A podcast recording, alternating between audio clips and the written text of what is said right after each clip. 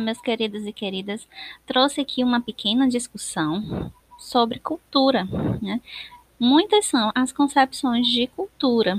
A gente pode falar de cultura como cultivo da terra, ou como um tipo de conhecimento, por exemplo, aquela pessoa tem cultura, aquela pessoa não tem cultura, a gente já escutou muito isso por aí. Ou entender que há diversos tipos de cultura que variam de acordo com a região, com as tradições, com o país. Esse é o conceito mais utilizado dentro da antropologia, é, que é a área que estuda a diversidade cultural. Mas é claro que é um conceito é, muito simples. Hoje, dentro da antropologia, nós temos diversas concepções de cultura e povos tradicionais, cultura material, cultura imaterial. Então, assim, é bem amplo o campo do conhecimento da antropologia.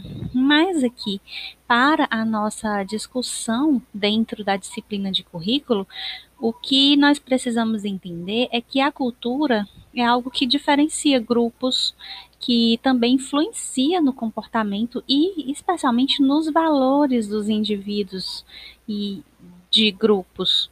E que, na verdade, nós não temos uma única cultura. Por exemplo, vocês já pararam para pensar se existe uma cultura brasileira? Não tem, né? É uma única cultura brasileira. O Brasil é um país de muita diversidade, afinal, ele é um país muito grande, né? Territorialmente falando. Então, o que, que a gente tem? A gente tem diversas culturas, diversas manifestações culturais, né? Desde os aspectos artísticos, a culinária, a dança, né? É, as tradições orais né, que temos. Então, assim, não temos uma única cultura. Então, não tem como falar que existe uma cultura melhor, uma cultura pior, uma cultura superior, uma cultura inferior.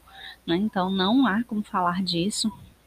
E que a cultura ela é bem local, bem regional. Por isso que a gente tem muito essa questão de diversas culturas. E eu ainda digo mais: culturas não são puras. Elas sofrem influências externas. Como assim? É, ela sofre influência quando ela entra em contato com outras culturas ou com o próprio desenvolvimento da sociedade. Por exemplo, é, nós aqui no Brasil utilizamos calça jeans. De onde é esse é, essa mania, esse costume, né, é, vem dos Estados Unidos, da cultura norte-americana. Lá eles usam jeans. Quando foi nos anos 70 para 80, o jeans chegou ao Brasil e hoje se popularizou. É uma da, das mais utilizadas roupas que se tem.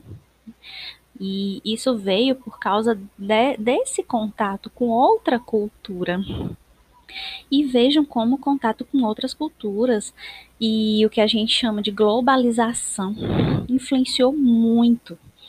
Um exemplo também são as conversões religiosas, que há alguns anos atrás era raríssimo.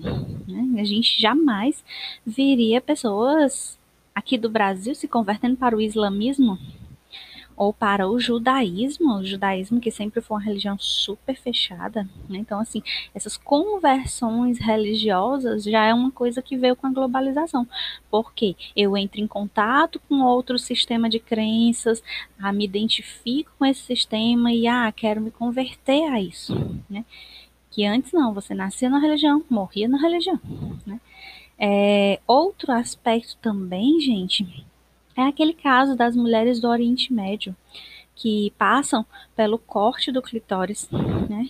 Que na verdade para algumas tradições mais radicais do, do islamismo, as mulheres não podem sentir o prazer de uma relação sexual. E isso por muito tempo elas aceitavam bem, né? Aceitavam bem assim que eu digo. Não sei porque eu nunca ouvi de uma mulher islâmica, mas elas simplesmente aceitavam. E hoje já existem movimentos internacionais que isso deve ser uma escolha da mulher, se ela quer ou não manter essa tradição mais arcaica, mas que hoje não é necessário. Por causa das influências de outros povos, de outros pensamentos.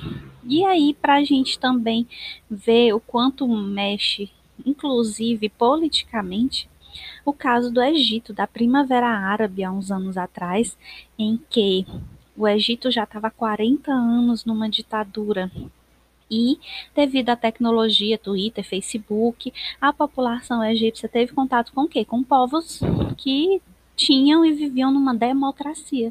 Então, através do Twitter e do Facebook, utilizando da tecnologia, eles se reuniram, juntaram todo o povo do Egito para poder fazer manifestações para é, derrubar a ditadura. Então, olha quanto o contato com outros povos, com outras culturas e outros pensamentos faz com que uma cultura se transforme e se modifique. Seja positivamente, seja negativamente, mas a cultura, ela não está parada. A cultura está em constante transformação.